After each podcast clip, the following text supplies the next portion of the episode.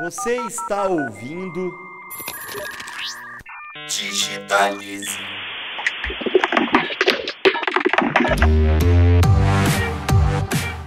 Olá, pessoal! Estamos de volta em mais um episódio do podcast Digitalize, um bate-papo promovido pela FSB Comunicação e pela Loures, sempre com especialistas que compartilham com a gente quinzenalmente novidades, dicas e informações sobre ferramentas, tendências e os principais assuntos digitais do momento. E o tema de hoje é a transformação do jornalismo na era digital.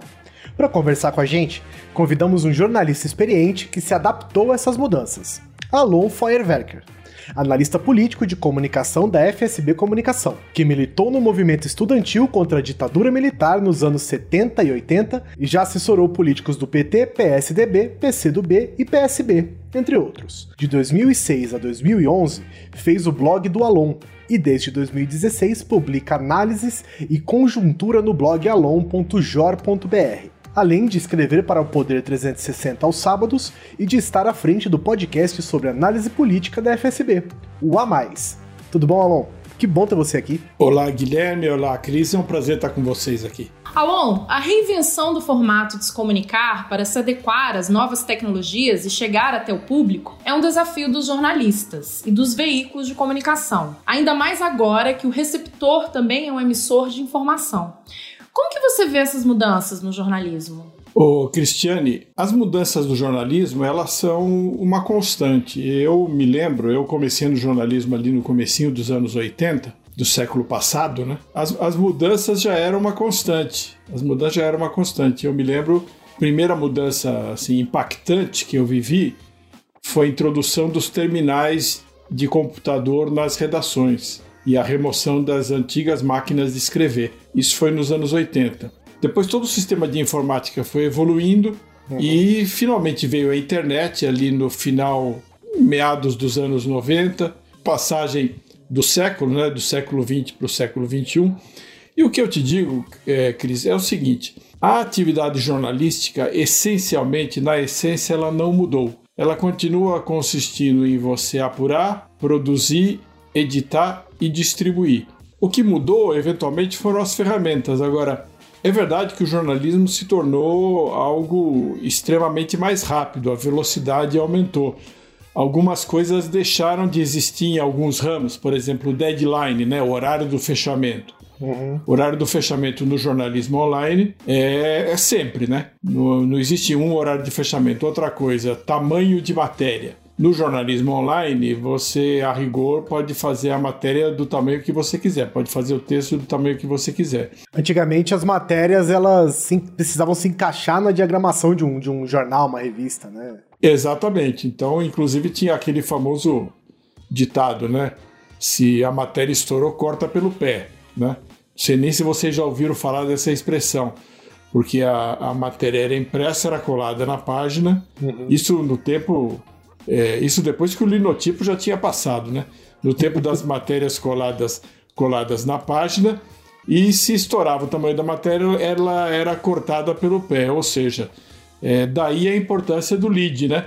A importância de você colocar no início da matéria aquilo que era essencial. Quem gostava de textos muito artísticos e muito criativos e colocava o lead no pé, ele corria o risco de ver esse lead cortado. Então, a resposta que eu queria dar é um pouco essa. A essência da atividade não mudou, mudou a velocidade. Algumas coisas deixaram de fazer sentido no jornalismo online, por exemplo, horário de fechamento e tamanho de matéria, mas sinceramente a essência do jornalismo não mudou. Talvez uma coisa importante que eu tenha deixado de dizer aqui que mudou é que hoje não se concebe mais jornalista que não saiba ter um bom texto, que não saiba é, trabalhar com áudio que não saiba trabalhar com vídeo. Eu, uma coisa que de fato mudou foi a necessidade do jornalista ser multimídia, mas acho que essa é uma questão que vamos desenvolver mais para frente. Até porque é, hoje, né, a gente tem uma, vamos dizer assim, uma democratização da informação e a gente vê líderes de grandes nações, né, como o presidente Donald Trump e o nosso presidente Jair Bolsonaro, que se comunicam pelo Twitter, né? Não tem mais como fugir desses novos formatos. Praticamente a fonte está acessível para todo mundo, né? Então a, a, velocidade tem que ser realmente impressionante. Eu, mas deixa eu te perguntar, Alon, você acha que nessa questão de apuração e do jornalista ser multimídia e tal, você acha que hoje tem uma exigência maior do jornalista, assim, no, no, na profissão em si, essa questão da transformação digital, para quem tá há bastante tempo no mercado e para quem tá chegando agora, você acha que tem uma, uma dificuldade maior em lidar com essa transformação? Olha, Guilherme, tem uma exigência maior sim, porque evidentemente que a formação dos jornalistas vai evoluindo ao longo do tempo, uhum. né? Mas, por outro lado, sempre tem um por outro lado, né? Por outro lado, os jornalistas hoje e os estudantes de jornalismo e os estudantes de, de qualquer área que desejem enveredar pelo jornalismo, eles têm acesso, eu diria para você, a bancos de dados ilimitados, né? Sim. Uma coisa era antigamente você fazer jornalismo tendo que consultar o banco de dados da sua empresa é, jornalística ou tendo de recorrer a jornalistas mais experientes que tinham eventualmente a memória dos acontecimentos. Hoje em dia a memória dos acontecimentos ela está na internet, está acessível para todo mundo. Precisa nem lembrar de nada mais, né? É, inclusive existe aí uma, umas teorias de que uma parte das nossas conexões neuronais estão sendo substituídos aí pelos mecanismos de busca, né? Mas isso é uma, é uma outra discussão. Então, o, é, é, o jornalista precisa de mais formação. Hoje em dia não existe mais praticamente aquela figura do revisor, quer dizer, o jornalista, o texto que ele escrever é, com pequeníssimas modificações ou com modificação nenhuma é o que vai ser publicado, então precisa saber escrever. Segundo, precisa saber pesquisar, mas isso hoje é muito mais fácil porque Tá, a internet está aí exatamente para isso mesmo, é o que eu chamei de banco de dados infinito. Sim. E tem esse desafio que você colocou, que é o fato de as fontes serem elas próprias veículos de comunicação. Né? Então, o presidente do Brasil, o presidente dos Estados Unidos, eles próprios são veículos de comunicação ambulantes e existe uma concorrência e existe uma disputa. Aquele poder absoluto que o jornalista e o jornal e o veículo tinham de filtrar a posição da fonte para expor ao público, esse poder absoluto não existe mais. Mas é, como eu disse, venho dizendo desde o começo, é uma era de transformações, mas o jornalismo sempre viveu uma era de transformações. E certamente as pessoas, os profissionais estão se adaptando a essa nova realidade. É uma coisa que é interessante é que quando as coletivas, né, estão sendo substituídas por pela internet. As pessoas. É, por lives, os veículos, lives. É, os clientes, as lives. Eles acabam optando em lançar qualquer novidade pela internet, que já pauta, né? Todos os veículos de comunicação, não só os principais, os, os mega veículos, como os regionais também.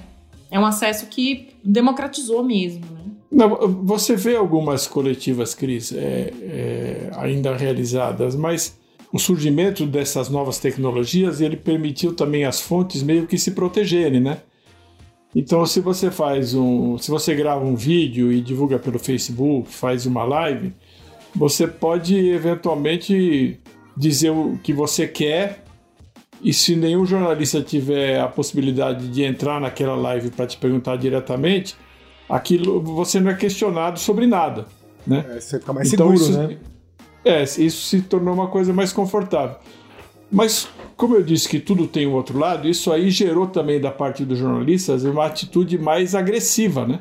Porque se você tem acesso, por exemplo, a uma coletiva e pode fazer uma pergunta, você estabelece ali algum tipo de diálogo e você tem ali, fica, mais, fica satisfeito, né? Você conseguiu sua matéria. Agora, se você tem a mesma coisa que todo mundo tem, que é uma live onde ninguém pode perguntar nada, quem vai sobressair? Quem conseguir ser mais agressivo, quem conseguir obter o furo, quem conseguir criar o maior incômodo possível para o governante, para a fonte. Então, isso é como dizia o Vicente Mateus, e quem não souber quem foi Vicente Mateus, procura no Google. Como dizia o Vicente Mateus, é uma faca de dois legumes. Tem uma, vamos dizer assim, um senso comum, entre aspas, né? Muita gente achou que o jornalismo ia morrer mas os principais veículos de comunicação têm conseguido também se adequar a todas essas mudanças. Um exemplo é o Washington Post, que está no TikTok.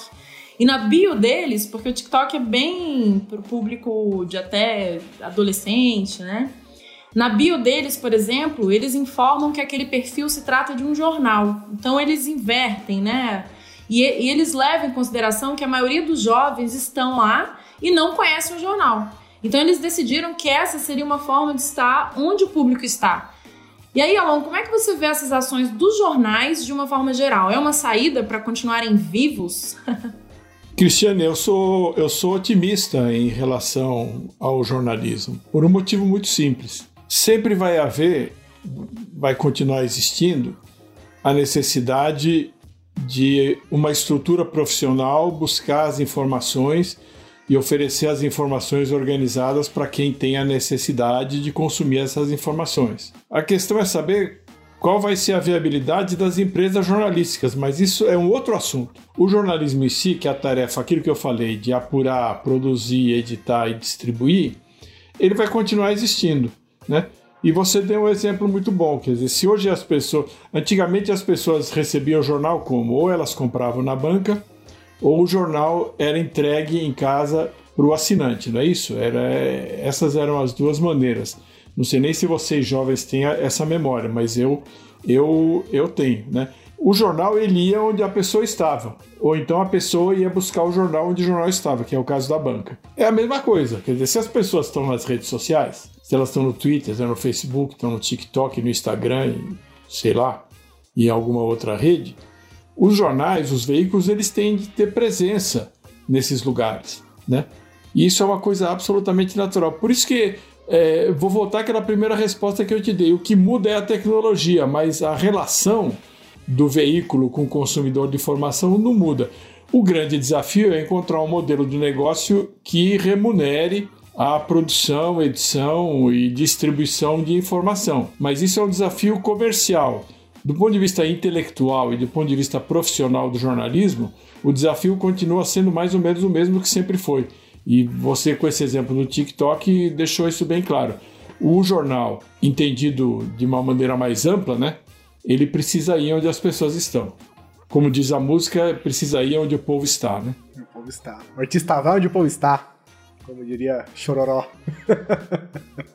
o, e nessa questão de, de, de, estar onde as pessoas estão, né? E do, da forma de consumir, inclusive, tem muitos debates que são justamente sobre o entretenimento e o jornalismo, né? Aí nesse cenário tem os criadores de conteúdo, que são é, que eles vão além da reportagem no geral, né? Eles criam esse tipo de conteúdo e transformam em entretenimento, né? E muitos desses criadores de conteúdo atu atuais que a gente vê, é, eles passaram por redações, eles passaram por assessorias, né? eles se adaptaram a esse mundo, eles passaram por esse tipo de conteúdo e se tornaram é, profissionais de entretenimento em si, né? Você acha que esse é um caminho viável para a comunicação? Por exemplo, fazer essa união entre entretenimento e jornalismo? É, Guilherme, eu penso que existe um limite claro, uma separação clara entre entretenimento e jornalismo. O jornalismo ele pode, o jornalismo ele pode até entreter, uhum. mas ele não é entretenimento. Ele por né? si só não é entretenimento. É, ele por si só não é entretenimento, porque o objetivo do jornalismo é informação. Certo. É, e eu não sei se a minha visão é um pouco ortodoxa, né? Talvez seja, mas eu vejo o jornalismo como aquilo que eu coloquei desde a, a primeira resposta que eu dei, a primeira pergunta de vocês aqui. Alguém que conta para as pessoas o que está acontecendo. Quando o sujeito, a sujeita, né, começam a criar em cima do que está acontecendo, aquilo lá já vai deixando de ser jornalismo na minha opinião. Não que tenha a mesma legitimidade, tem tanta legitimidade quanto. Não estou fazendo uma crítica aqui. Sim, sim. Estou fazendo só uma constatação. Quer dizer, você tem uma determinada atividade que é o seguinte: o que, como está a situação do presidente Bolsonaro com a Covid-19? Esse é um assunto jornalístico. A obrigação do jornalista é dizer para o público qual é a situação de saúde do presidente da República, porque uhum. a situação de saúde do presidente da República é uma informação de interesse geral, né? de interesse público. Agora, quando um humorista faz um, uma peça humorística sobre o fato de que o presidente eventualmente subestimou a pandemia, subestimou a Covid-19 e pegou aí o novo coronavírus, aí já deixa de ser jornalismo. Aí já é outra coisa. Da, do, do, meu ponto de vista, existe esse limite claro. Eu não sei se esse meu ponto de vista é muito popular, né? Porque hoje todo mundo, hoje todo mundo pode dizer que é jornalista, mas eu vejo esse, é, essa fronteira, claro, e acho, acho importante que essa fronteira seja respeitada, porque é preciso ter uma atividade que seja uma referência, não de onde está a verdade absoluta, porque isso não existe. Sim. Mas de uma atividade que só tem compromisso com os fatos e com a verdade. Eu não, veja, eu não estou dizendo que o jornalismo é assim. Eu estou dizendo que utopicamente ele deveria ser assim. Deveria Agora, buscar busca, isso o tempo todo, né? Buscar isso o tempo todo faz com que ele chegue cada vez mais perto dessa utopia. Fazer um complemento a, a isso, Alon.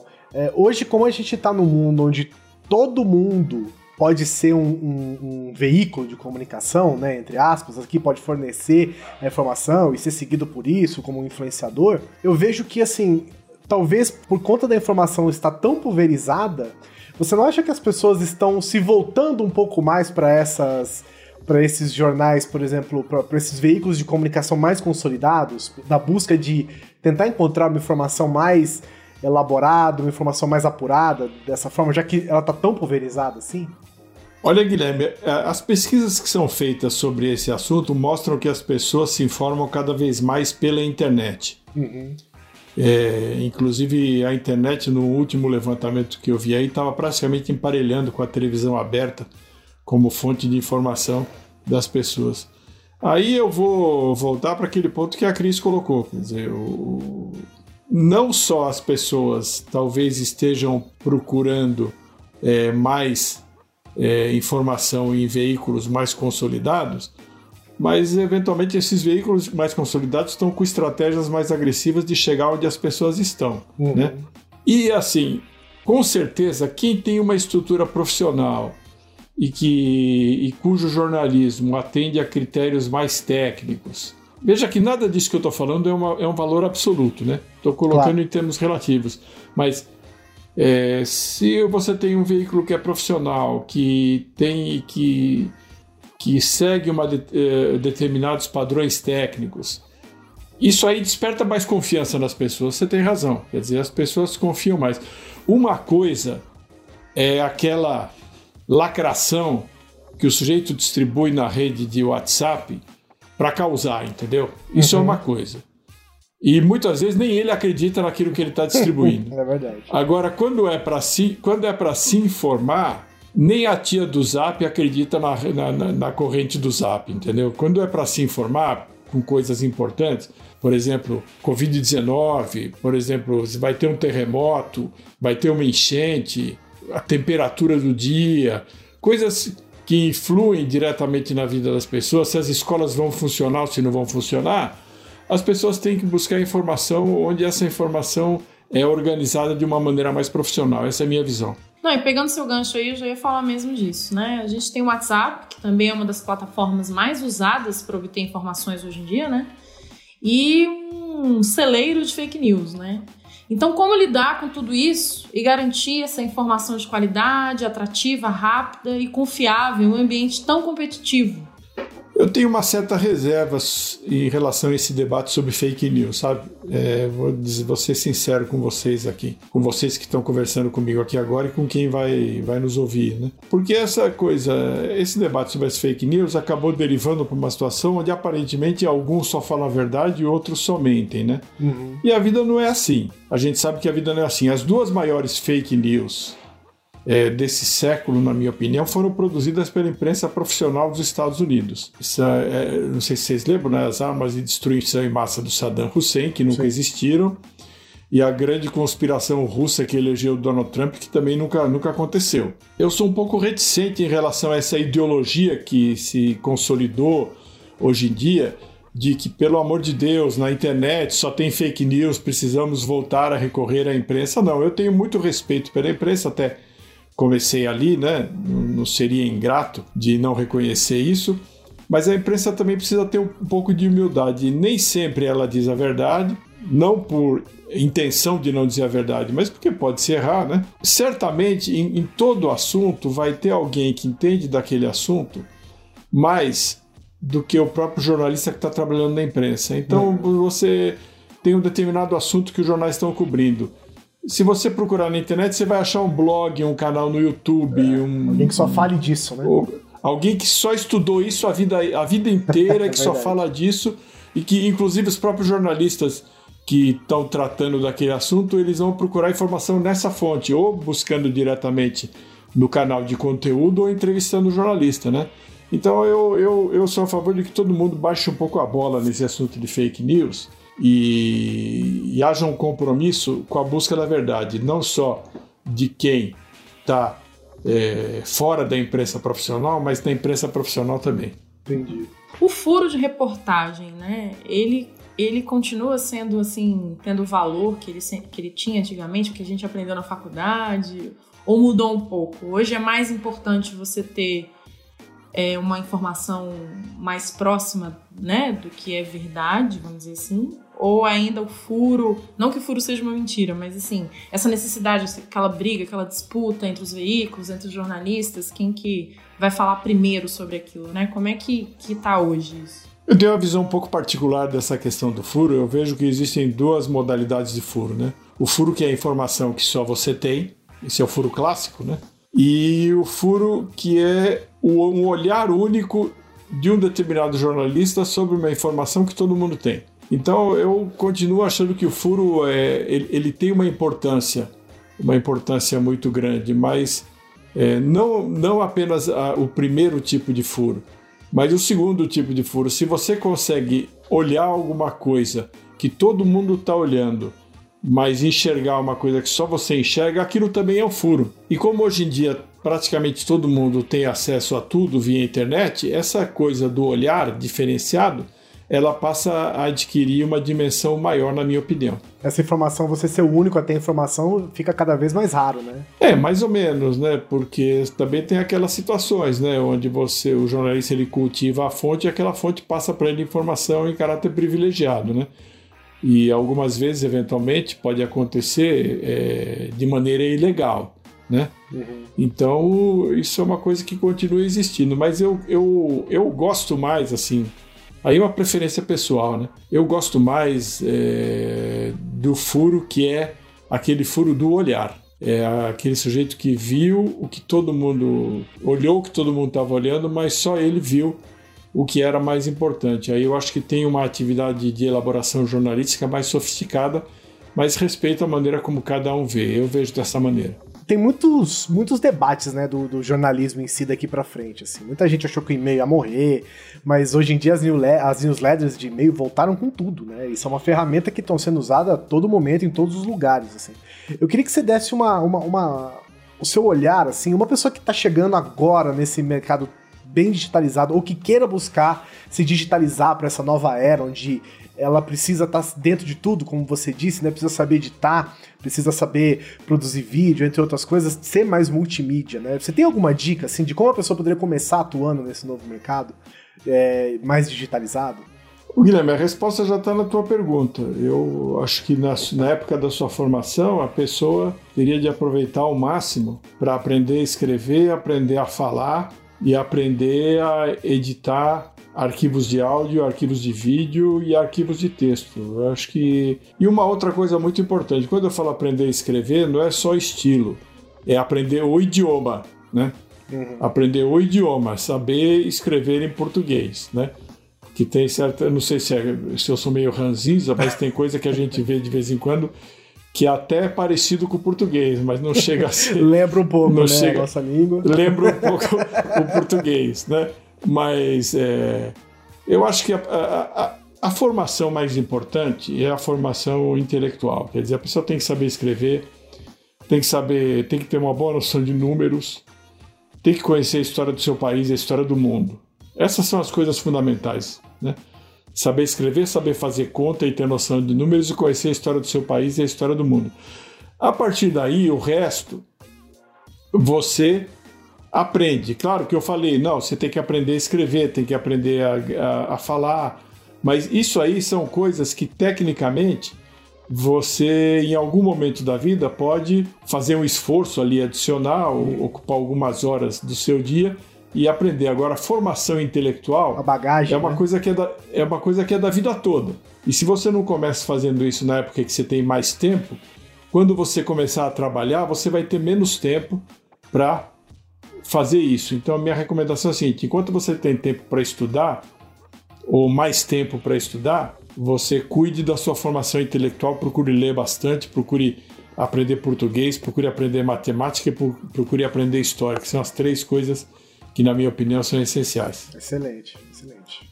Então, as empresas de comunicação, né, como New York Times, é, Washington Post, todas elas perceberam, do Brasil também, que precisam investir em tecnologia. O podcast, a inteligência artificial, a exploração dos recursos das redes, das ferramentas de mensagem, como Telegram e WhatsApp, também estão em alta.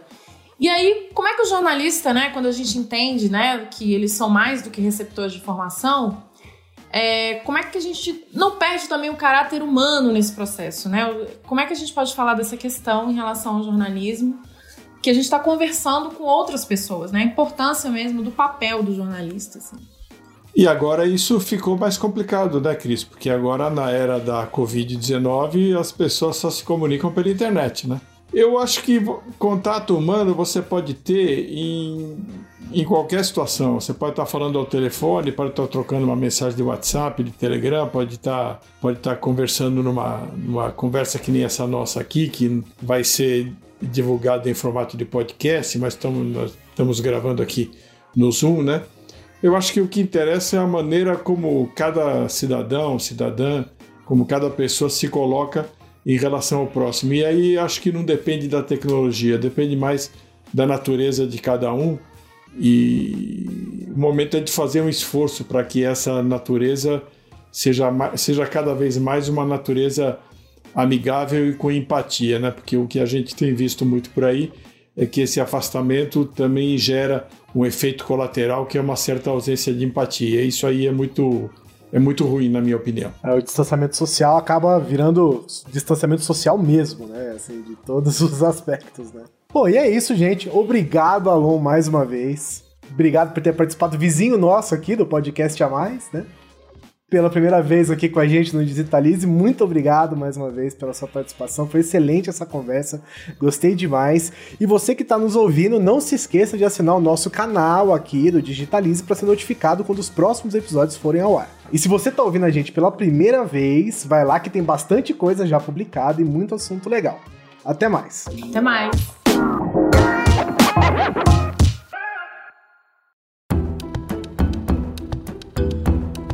Na edição Guilherme Baldi. Esse podcast faz parte da plataforma Bússola, um produto do grupo FSB.